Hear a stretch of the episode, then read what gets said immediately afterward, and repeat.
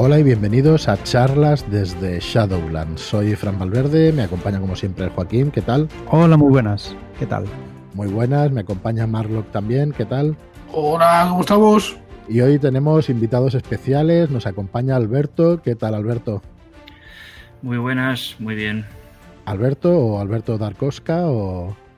Como quieras, igual me da. Y Rubén, ¿qué tal Rubén? ¿Cómo estás? ¿Cómo estás? Encantadísimo de estar aquí, en vuestra casa. Pues sí, nosotros de, teneros aquí encantados, orgullosos y muy contentos, la verdad. Muy contentos. Ya dijimos hace unos, unos cuantos programas que nos gustaría eh, esta temporada, iba a decir, no este año, pues tener invitados y sobre todo tener invitados de, gente de lo que sentimos como comunidad nuestra y eso de Shadowlands, aunque puede ser una tontería, pero lo sentimos así y, y, bueno, eso, encantados de que estéis por aquí. Así que vamos a ver si grabamos un par de, un par de programas con vosotros para varias cosas. Lo primero es conoceros un poco mejor. Así que nada, eh, Rubén y Alberto sois roleros, ¿no? ¿Roleros de aquellos que abandonaron la afición o roleros que, que nunca la abandonasteis? El que quiera primero. Venga, Alberto, dale. Empiezo yo. Bueno, pues yo esto por ser un poco original me había preparado aquí a los grupos de, de roleros que pertenezco, ¿no? Entonces, eh, el primero de ellos es eh, Arroreros con Barba, del que somos unos cientos de miles, ¿verdad? Correcto. O, exactamente. Otro también es a Roreros del, del, Metal, por la música y porque tengo dados de metal. Que eso cuando, exactamente, cuando pruebas uno, ya no los abandonas. Ya, luego no te invitan a las casas nuevas de la gente, pero bueno, eso es otro tema. Bueno, a mí me gustan también los dados de metal. Tengo unos cuantos y voy dándole clic, clic, clic, clic. Eso, por cierto, se echa de menos, ¿verdad? Ahora con el, sí, sí. con el Roll Online, el sonido de, de los dados. El, Ojo. el dado de 4, que es un arma arrojadiza, ¿no? En muchos juegos. Son abrojos. Exactamente. Eh, luego pasaríamos efectivamente a, como bien ha dicho Fran, eh, roleros que lo abandonaron y lo retomaron.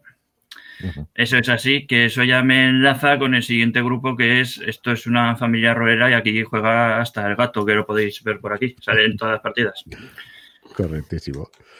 Muy bien, Alberto. Pues nada, si quieres luego vamos ahondando un poco y, y vemos sí. a lo que has ido jugando y cómo ha sido ese, ese periplo rolero. ¿Y tú, Rubén, qué nos dices? Pues yo iba a decir que soy rolero viejo, pero ese alias tiene copyright, entonces. Ojito como. Ya por ahí no quiero. ¿Pero haces buen caldo o no? Porque ahí está la diferencia, ¿eh? Depende de los jugadores que le preguntes, ¿eh? pero como el de David no creo, no creo que me salga tan bueno. Pero bueno, a ver, eh, yo un poco a la pregunta que ibais, pues yo soy uno de esos que reengancharon en esta afición gracias a, a vosotros. Iba a decir de vuelta al rol, ¿no? Como, como Logan, el, el personaje de Abercrombie. Y ha sido gracias a charlas desde Shadowlands, seguro. De hecho, ahora voy a hacer ahí un mini spam, que es, nosotros aquí tenemos un club de rol con Dodo del Deza y bueno, el germen es Shadowlands. Y hemos iniciado yo creo que ya casi a 10 personas este año, mediante, aunque está la pandemia por ahí, ¿no? Pero aún con esas, hemos tenido bastantes juegos en mesa, bastantes partidas en mesa, y el germen ha sido Shadowlands, por supuesto. Eso. No, no de duro, que sí. Pues muy, muy agradecido. Yo ya sabéis lo que opino. Bueno, si no sabéis, os lo repito en este programa. Yo creo que cada uno pues lo va buscando y eso, pero bueno, sí que es verdad que es cierto que cuando te lías a hacer estos programas y los lanzas y los eh, les das visibilidad, pues hombre, igual sí que es verdad que, que si estás ahí y tienes regularidad, pues igual sí que se va uniendo la gente, pero bueno, sigo pensando que es cada uno el que, el que se busca un poco sus aficiones y todo eso. Pero bueno, te entiendo, gracias y, joder, no podíamos estar más contentos ni más orgullosos, la verdad, de que nos digan algo así.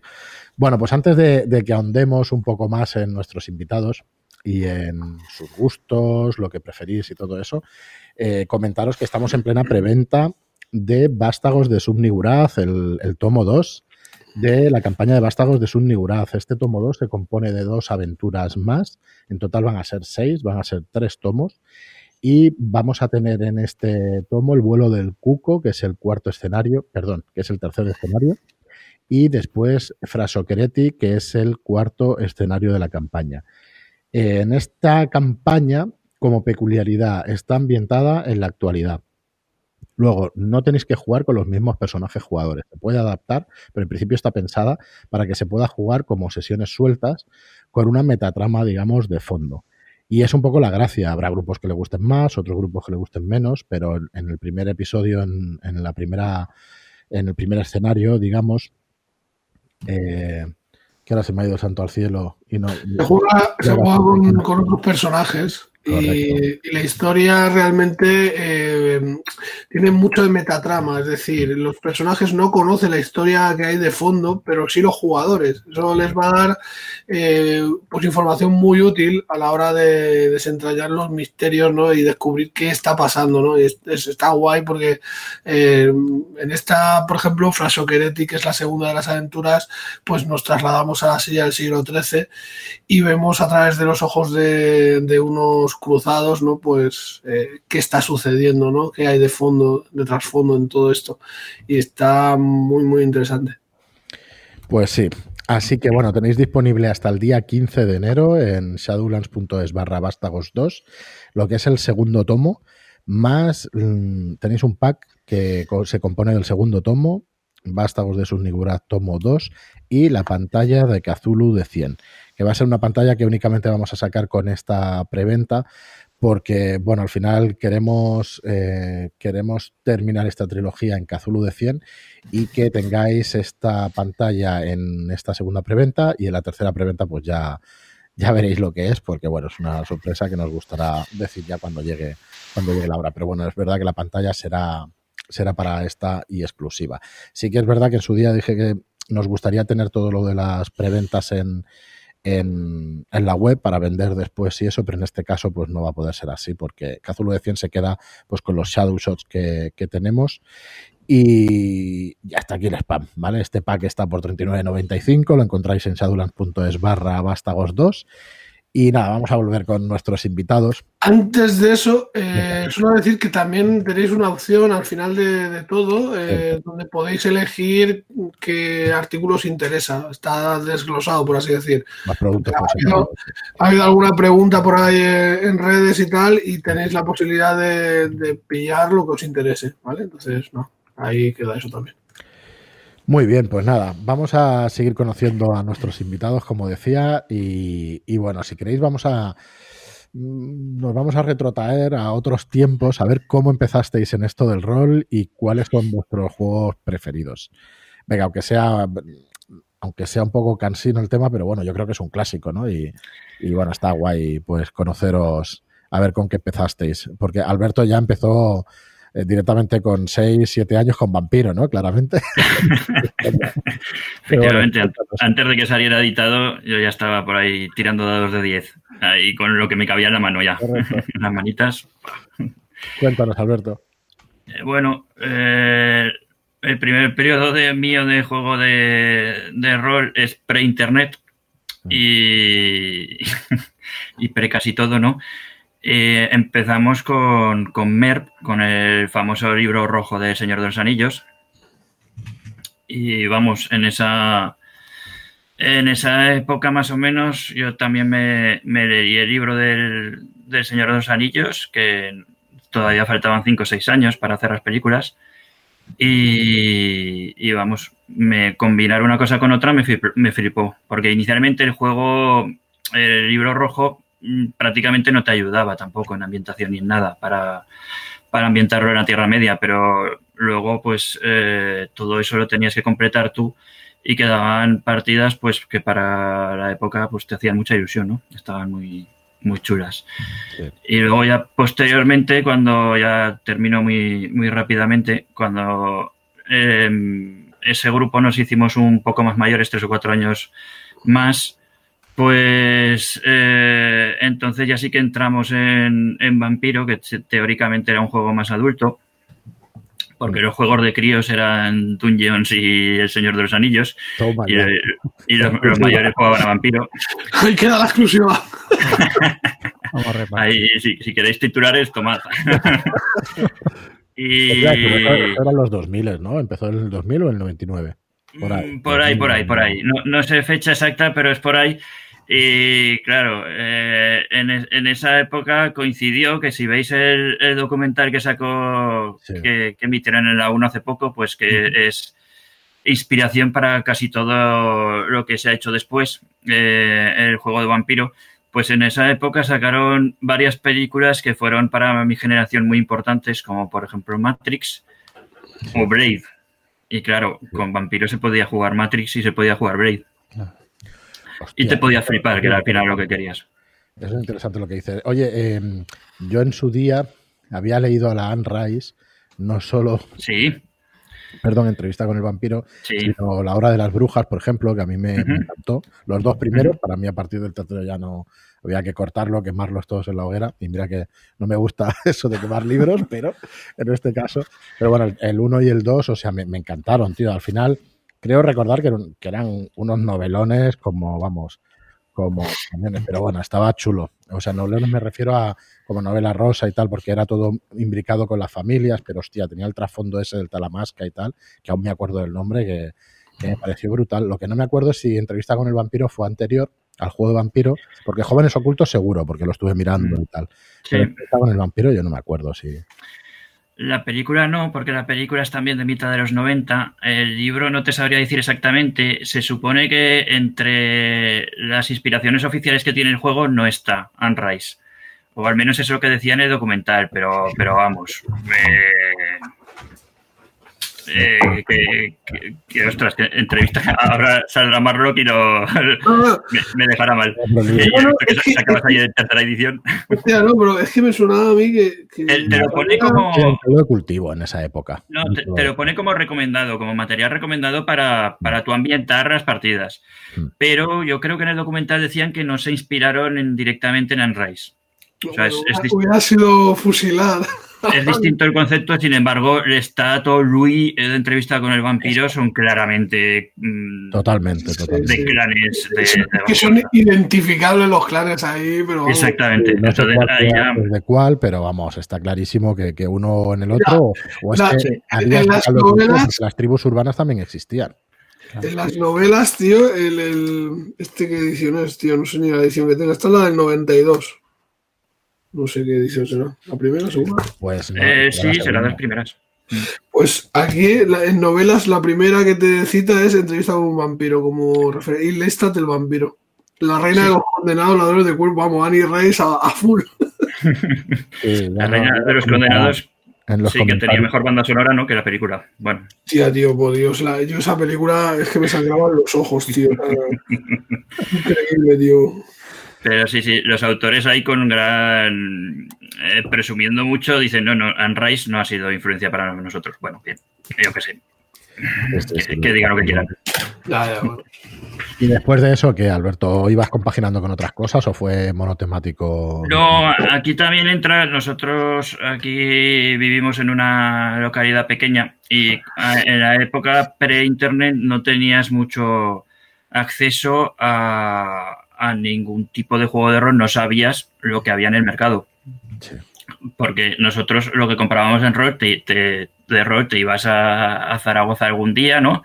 Y aun con todo muchas cosas tenías que encargar o te venía algún compañero y, oye, que me voy a Barcelona, venga, tráeme dados, tráeme no sé qué. Vale.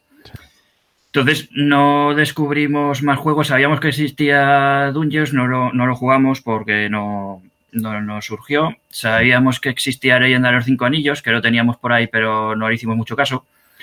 Y en esa primera época que yo recuerdo ya no jugamos a nada más. Ya luego llegó el, parón y después del parón ya es el mundo con internet y allí pues ya tienes toda la información que quieres, claro. Y ya tienes juegos grandes, medianos y pequeños, que eso pues también cuando empecé yo a jugar no existían. Era todo juegos grandes para hacer crónicas de años. Eso, sí, sí. Bueno, lo de los niveles y eso, pues es una vertiente de subir de nivel, pero lo de transformar el personaje y tal, sea subiendo de nivel, o sea, de otra manera, pues, pues estaba ahí, claro, son juegos, como dices, grandes, ¿no? Que me acuerdo cuando, sal, bueno, hace unos meses que sacamos Robota, o el mes pasado, no hace mm. tampoco demasiado, pero todo el mundo nos decía, no, hostia, eso es un juego grande, ¿no? Que, que bueno, que parece que por lo menos... Em, que tenga pinta de que se tenga que desarrollar y eso, que estoy totalmente de acuerdo. Y es verdad que, que es un juego que, joder, te da para jugar pues campaña y, más cosas, aunque nosotros sí que hay cositas para jugar misiones y todo eso, pues estilo de Mandalorian, pero sí que es verdad que parece que te dan ganas, ¿no? De jugar varias y tal, a ver cómo se desarrolla el tema. Muy bien, Alberto. Pues luego, luego iremos a por juegos modernos y cómo te reenganchas y todo eso, pero vamos con Rubén a ver que nos explique cómo fue el. Bueno, vosotros sois más jóvenes que nosotros, me parece que. Un pelín, ¿no? Sí, un pelín bastante. No, por lo menos 10 años sí, ¿no? Bueno, Claro. no hace falta que digáis vuestra edad, pero yo diría que sí. No, bueno, yo soy de los 80, puedo decir esto. Y... No, entonces no, eres tan- no, eres- no estás muy lejos, ¿no? No, no, estamos cercanos. También, también, de los 80. Ah, ostras, pues entonces estáis ahí. Los 80 puede ser 89, ¿eh? Ojo, cuidado. ¿eh? No, no, no, no. es que no, he de- hecho muy rápido, pero creo que los 10 de pri- primera mitad de los 80, sí. Ah, bueno, bueno. Sí, yo ahí, ahí. Buena añada. Pues yo añada. empecé. Sí. Yo empecé también con un clásico, El Señor de los Anillos, pero bueno, antes de empezar a jugar a- al rol, tengo que decir que me leí las novelas y estaba muy flipando, me enganchó a la lectura brutalmente. Estaba acostumbrado a las lecturas obligatorias del instituto y demás, que no me atraían mucho, y cayó en mis manos El Señor de los Anillos y eso fue, vamos, increíble. Fue Matrix para mí, conectarme ahí, como mencionó antes Alberto Matrix. Y llegó un chaval aquí, David, gracias David por meterme en la roleína, eras mi camello. Pues, y él nos dijo, chavales, ¿queréis jugar al, al rol? Y nosotros no teníamos ni idea. Éramos gamers de antaño, gamers de ciber, ojo, estoy hablando aquí de cosas obsoletas para la gente de hoy. Los cibers, que ya no existen, me imagino, es como los dinosaurios. Pues bueno, éramos gamers de ciber y llegó y nos dijo, ¿queréis jugar al rol? ¿Esto cómo va? Y nos lo explicó así, ¿habéis leído El Señor de los Anillos? Y yo, claro, hombre, solo faltaría. Pues imagínate que tú pudieses decidir por dónde ir, si vas a entregar el anillo, si te lo quedas y, yo, ¿cómo? ¿Cómo es eso? Venga, yo ya voy a jugar, vamos, del tirón. me- con eso me compro ya, compro esa idea. Jugamos al Señor de los Anillos y de ahí saltamos a D&D.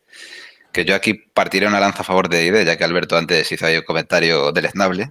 Y diré que a Vampiro también jugué, pero nosotros jugábamos a Vampiro a la macarrada, porque de esa época también es Underworld, la película, pues imaginaos nosotros. Sí. ¿Qué? ¿Que el príncipe de la ciudad me da la espalda? ¿Cómo? Diablerí. Ah, buah, eso era ¡puf!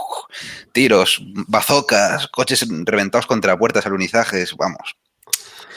Vampiro de superhéroes. Jugabas al Sabbath, vamos. Totalmente, totalmente. Pero bueno, a lo que más jugamos fue a D&D, en esa época inicial. Marlock, eh, tú nos decías antes fuera de micro que, que cómo me gusta colarlo de fuera de micro. Sí. Tú nos, nos comentabas que habías jugado un montón a, a Vampiro, pero edad oscura, ¿no? Yo, bueno, nosotros jugamos eh, el primer año de la universidad. Yo, bueno, yo ya tenía los libros de vampiro, tenía todo, pero yo en mi grupo de juego intenté meter vampiro y no entraba ni con un calzador. O sea, no había manera, tío. Eso era un despiporre. La, la gente, o sea, lo que se entendía el juego que era un poco, pues eh, el dilema, ¿no? De si, si abrazar a la bestia, ¿no? Y dejar eh, que te consuma o luchar contra ella. En mi grupo eso era, mira, me la suda. Yo voy a reventar a todo el que me pongan delante. Y no cuajo. Pero luego llegué a la universidad y allí el primer año, pues claro, tienes que hacer amigos. Y lo primero que se me ocurrió fue ponerme una camiseta de vampiro, tío, llegar al comedor y allí fue como, no sé, una luz. y empezaba a llegar por ahí una camiseta de vampiro, tío, todavía la tengo por ahí. Han pasado ya 20 años de eso. Eh, y, nada, tío, vinieron un grupo, o sea, me junté con un grupito y empezamos a darle a Vampiro Edad Oscura y le dábamos fuerte, ¿eh? o sea, empezábamos por la noche, a las 10 de la noche, cuando terminamos de, de cenar, y eran las 7 de la mañana en la residencia y nos íbamos a desayunar. Dormía y a, y a la facultad, que yo fui listo y me lo pillé por la tarde, ya sabía lo que había. Ya te digo.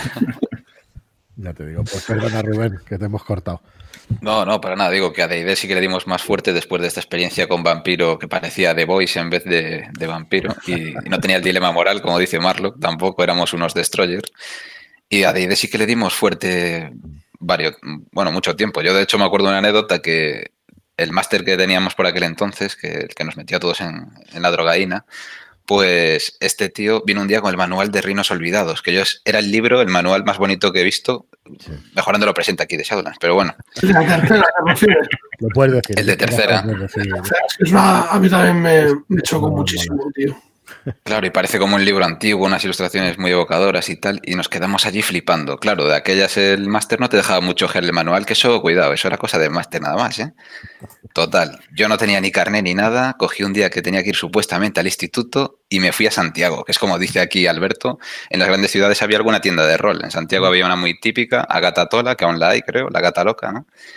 Y allí, allí me fui yo en el autobús, supuestamente tenía que estar en el instituto, a comprarme Reinos Olvidados. Y me lo vine leyendo en el autobús. Cuando llegué aquí ya me lo había leído, ¿eh? prácticamente. Flipando, claro. Y diciendo al máster, ahora tenemos que seguir en Reinos Olvidados. Ahora que tengo el manual, por favor. Esa fue la máxima enganchada. Después sí que un poco más mayores, universidad y demás, sí que le dimos más a Vampiro, pero de verdad, bueno, más la premisa que busca el juego.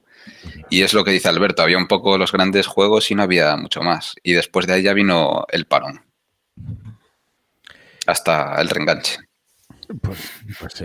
Me hace gracia eso de, la darte a la fuga para comprar los libros de rol. Yo me pasó lo mismo, tío. Estaba en el instituto ahí en un pueblo perdido de Castilla-La Mancha y, tenía que coger y desplazarme 90 kilómetros. O sea, me pillaba el tren, decía que me había ido a casa de un amigo a, comer y tal, y me pillaba el tren, tío, en Viva Albacete. una, había una tienda que yo había visto dos años antes, tío, y me presento en Albacete sin conocer absolutamente nada, tío, ahí buscando la tienda. Y la encontré, tío.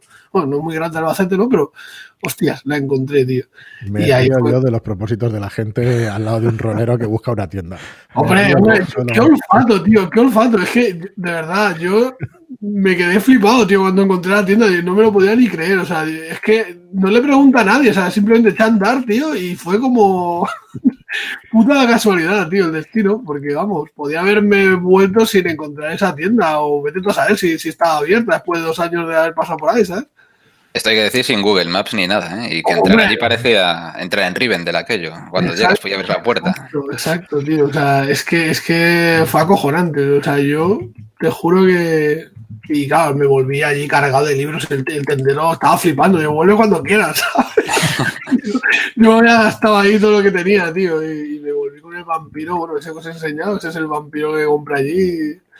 Y ahí empezó yo, yo soy de San que está muy cerquita de Barcelona, pero había también que coger, no hay metro y tal, y hay que coger el autobús y estás del centro de Barcelona igual hay 40 minutos, no está muy lejos, pero hay que desplazarse y era un poco rollo y tal. Y hacía lo mismo, pues algún día me escapaba y luego veraneábamos, o sea, no veraneábamos, teníamos la, segunda residencia por Cunit, por a, 50, 60 kilómetros de Barcelona y lo mismo, me escapaba al fin de semana, me iba una tarde, me voy a casa no sé quién, pero cogía el tren y me venía a Barcelona a buscar aquí en las tiendas y tal. Roleira. Mi madre lo sabía seguro. Eh, dice, bueno, te crees que soy gilipollas, vienes con la bolsa o algo, pero bueno, yo como si no, como no decía nada, pues bueno como llegaba más o menos bien. a, mí no me pillaron, de hecho, la, la coña fue tan buena, que me inventé que, es que había ido a casa de un amigo y me habían puesto lentejas y es que no me gustaban y les dije que, que, ya había comido, ¿sabes? Y, esa coña estuvo, o sea, me han estado restregando, anda que ir a casa de un amigo y no comer Hostia, sabéis los años hasta que ya les dije, mira, ¿sabéis cuándo os dije eso? Pues me había ido al Albacete y tal. Hostia, qué cara se les quedó, tío. Tú, Joaquín, aquí estabas en Barcelona. No, estaba en Barcelona. O sea aquí que no había problema. No había problema, tenías Gigamesh y ya está. No hay problema.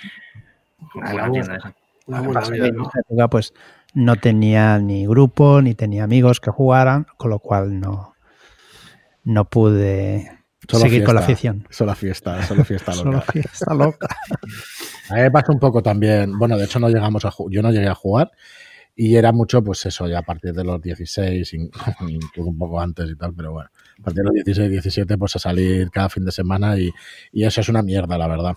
Yo no, no, se lo repetido que pero hostia, yo si lo llevas a ver, aprovecho el tiempo jugando a rol, tío, ya te lo digo, ¿eh? Porque vale, no aporta una leche.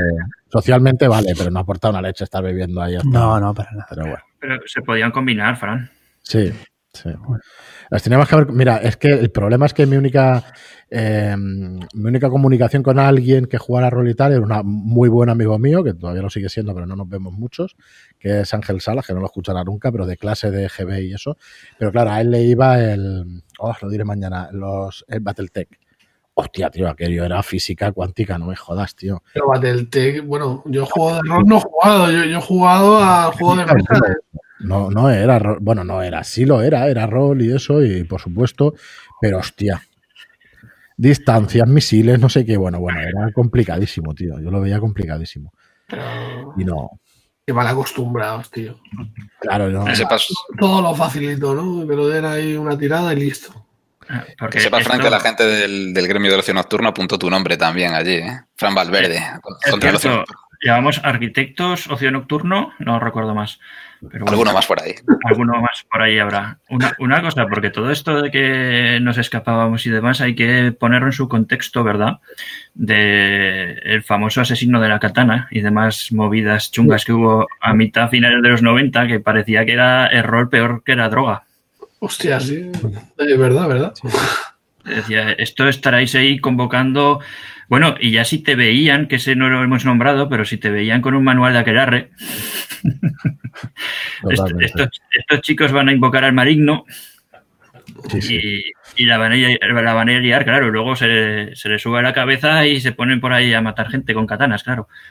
Hablando de eso, mira, eh, ayer estuve viendo el sexto capítulo de cuando dijiste que salió y tal, la noche. Spoiler no, ¿eh? ¿Eh? No, Spoiler no. Spoiler ah. no, no te preocupes. Vale. Estuve viéndolo y eso, y luego me di cuenta de que había puesto en el HBO El Día de la Bestia. Hostia. Y estuve viendo pues como tres cuartos de hora de la película porque es que se ve solo. A ver, es, es mm, diversión rápida, fácil y chorra, porque en realidad ya ves tú lo que, lo que tienen esas películas, ¿no? O esa serie, pero, pero bueno, es divertido, es divertido y me lo estás recordando porque es que el Día de la Bestia es de esa época, no sé si será de los 90, 90 y algo, será 95, 97, algo así como mucho.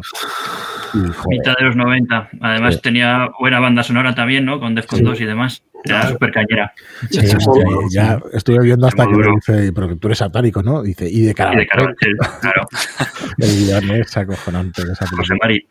Y Un saludo para la gente de Carabanchel también, ¿no? Todos éramos de Carabanchel, de Carabanchel. Ay, qué bueno. Bueno, pues, em, eh, ¿por dónde queréis seguir? Comentamos porque yo creo que llevamos 25 minutos o por ahí. Y bueno, esto era un poco de presentación este programa porque queremos, lo que queremos es llegar al tiempo actual, ¿no? El tiempo actual y, y vamos, y ver qué se juega ahora. Esto que decías de los juegos grandes que, que, ostras, parece que mm, parece que se estén abandonando, pero en realidad se juega más que nunca a todo, no a una cosa, no a una sola cosa, sino a todo, ¿no? Y oye, mm, voy a tocar un, pequeño tema ahora y luego si queréis cortamos y vamos con el segundo podcast y hablamos sobre pues Telegram, la comunidad y, las partidas que hacemos. Pero por sacar un, pequeño tema antes de cortar, el tema, ¿qué os parece a vosotros? Que los juegos em, se juegan más porque tiene continuidad con los suplementos o se pone una cosa de moda, luego desaparece, empieza a transformarse. No sé si estoy metiendo todos los huevos en la misma cesta, pero ¿por qué ha sobrevivido la llamada de Dungeons? ¿Porque es el clásico terror y es el clásico y es la clásica fantasía? ¿O porque realmente se han ido sacando suplementos y todo eso? Porque bueno, no sé si vamos, vamos hablando un poquillo y vamos comentando si queréis. A ver qué os parece a vosotros. Por... Dale, dale, Alberto.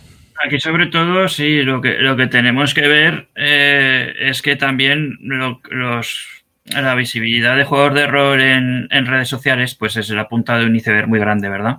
Mm. Y da la sensación de que lo que hay dentro del mar, de ese iceberg, pues eh, sí que siguen siendo los juegos grandes en un porcentaje muy alto, ¿no? Porque tú por aquí eh, preguntas y hay muchas, muchos grupos que, está, que juegan juegos indies y demás, que te, que te vas de allí y no los conoce nadie.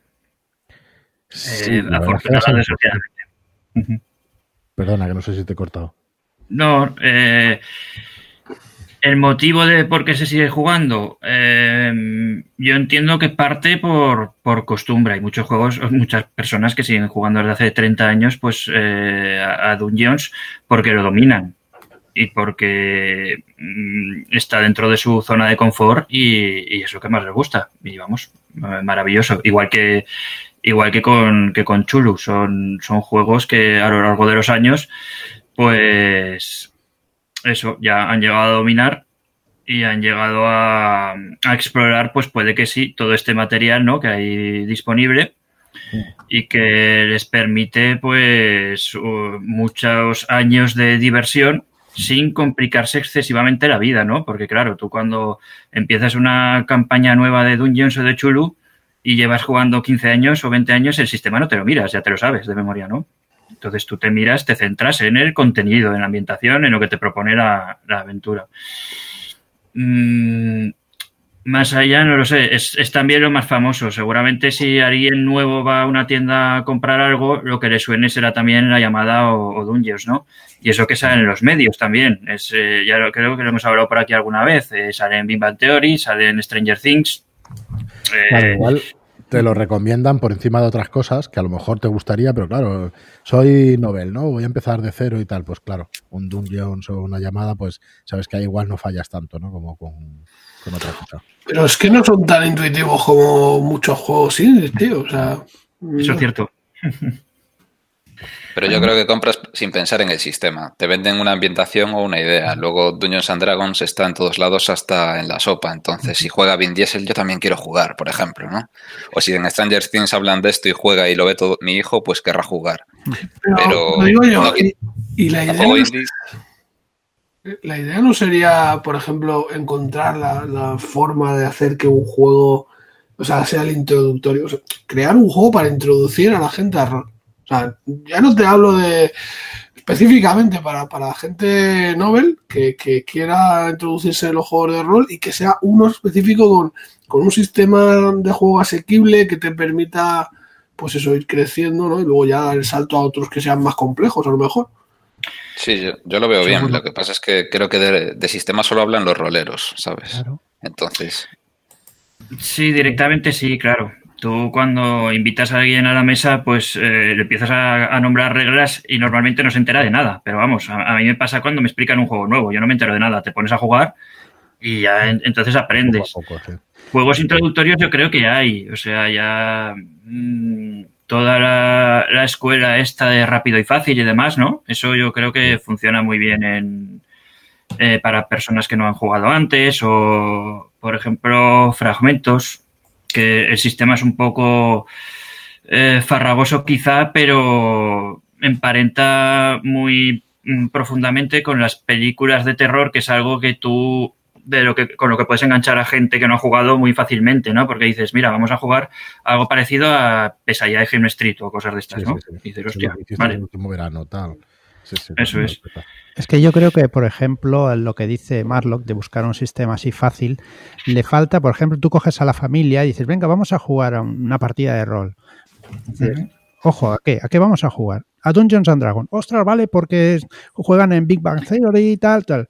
Pero dices, vamos a jugar con rápido y fácil. Y dices, uy, ¿esto qué es? Uf, no, ya no, ya no apetece tanto. Entonces, buscar un sistema así asequible, pues tendrías que darle un nombre y que saliera en todos los medios y que lo conociera todo el mundo. Y entonces eh, la gente pues se animaría más. Porque me parece que has dado con una clave, Joaquín, que igual no están suficientemente difundidos entre eh, sobre todo pues eh, entre eh, ya en las propias tiendas a lo mejor porque pero es que rápido y fácil y creo que es gratis incluso o sea claro tú, no vas a ir a la tienda a comprártelo pero bueno la gente que quiera introducirse es que esto da para otro podcast porque es cómo se introduce la gente en el rol que en un alto porcentaje es traída de la mano por, por roleros. Entonces tú claro también los introduces en lo que sabes jugar tú o en lo que estás jugando en ese momento. El boca a boca no al final. Sí, que de nuevo, de, de, cero, tú imagínate, a puerta fría, yo conozco muy poca gente que se haya, que, que haya entrado, ¿eh? Que, que haya dicho, ostras, me cojo este manual, no conozco a nadie que juegue. Me lo leo y a partir de ahí ya me busco un grupo para jugar. Y creo que sobre todo promocionas la idea de lo que vas a jugar. Por ejemplo, yo si os digo vamos a jugar a Vampiro y va a ser como Underworld la peli ahí, destrozar y destruir, perdón por los amantes de Vampiro Mascarada, Alberto, pero tú ya dices, vale, pues a esto vamos a jugar, te vendo la idea, no te digo, mira, es un sistema de dados de 10 de pool que no sé qué me dices tú, por favor, por favor, ¿qué estás contando? Yo, las matemáticas no son lo mío. Hmm. Te vendo la idea, o vamos a jugar a fantasía épica, como dice Joaquín, Dueños and Dragons, si tienes ya como una idea y dices, vale, sí, eso, sé lo que me hablas. No te cuento, bueno, es de 20, ahora el sistema en quinta es más sencillo. No, el sistema no te hablo de él. A mí me gustan los paralelismos porque creo que se aprende bastante o que se ve de otra perspectiva y es, por ejemplo, eh, si a ti te gustan las guerras napoleónicas, si te gustan las miniaturas y pintarlas de 15 milímetros, esto es exactamente igual. Tú no te vas a ir a una tienda, te montas tres ejércitos para invitar a tus dos amigos a que jueguen. Tienes que juntarte con otros que, que jueguen. Y en los juegos de mesa pasa un poco igual. Eh, tú le vas a vender el juego de mesa que jugar con tus hijos porque es un juego party, o sea, party es que, bueno, ya sabes lo que es party para, para hacer fiesta y tal. Eh, y entonces ya eh, automáticamente mis hijos ya saben que no es más de un minuto de explicación. Hostia, eso ya mola. Entonces, por ahí entras bien. Por otro lado, por temática, ¿no? Le puedes meter y tal, pues este es de trenes, o este es de tal, o este es de fantasía, o es de ciencia ficción. Pero como intentes entrar por mecánicas, o sea, eso solamente lo entienden, como decíais antes, los roleros o los, los, jugones de mesa. O sea, un colocación de trabajadores que para nosotros es una gilipollez, que coges el muñeco, lo pones ahí, te da un bien que sea por ponerlo allí, o te da un, algún beneficio, digamos, en el juego. Eso como se lo intentes explicar a cualquier persona que no haya oído hablar en su vida, te dice, pero ¿qué me? O sea, ya está. O sea, es como el meme este de la Winona Rider con los, con los logaritmos. Pues igual. pues igual. Bueno, Así es que, Stranger Things con nada de idea.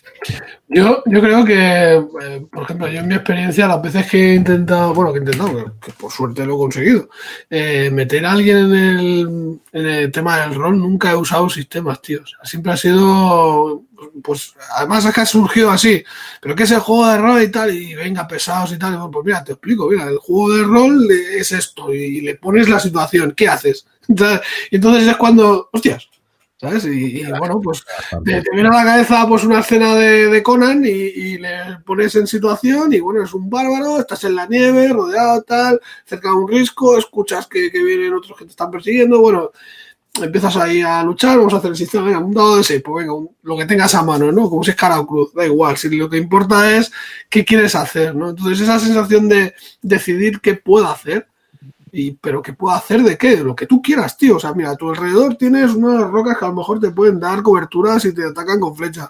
Puedes intentar mm, lanzarte al vacío y caer en el lago helado, o sea, pero te la juegas. O puedes hacer frente a los que te están.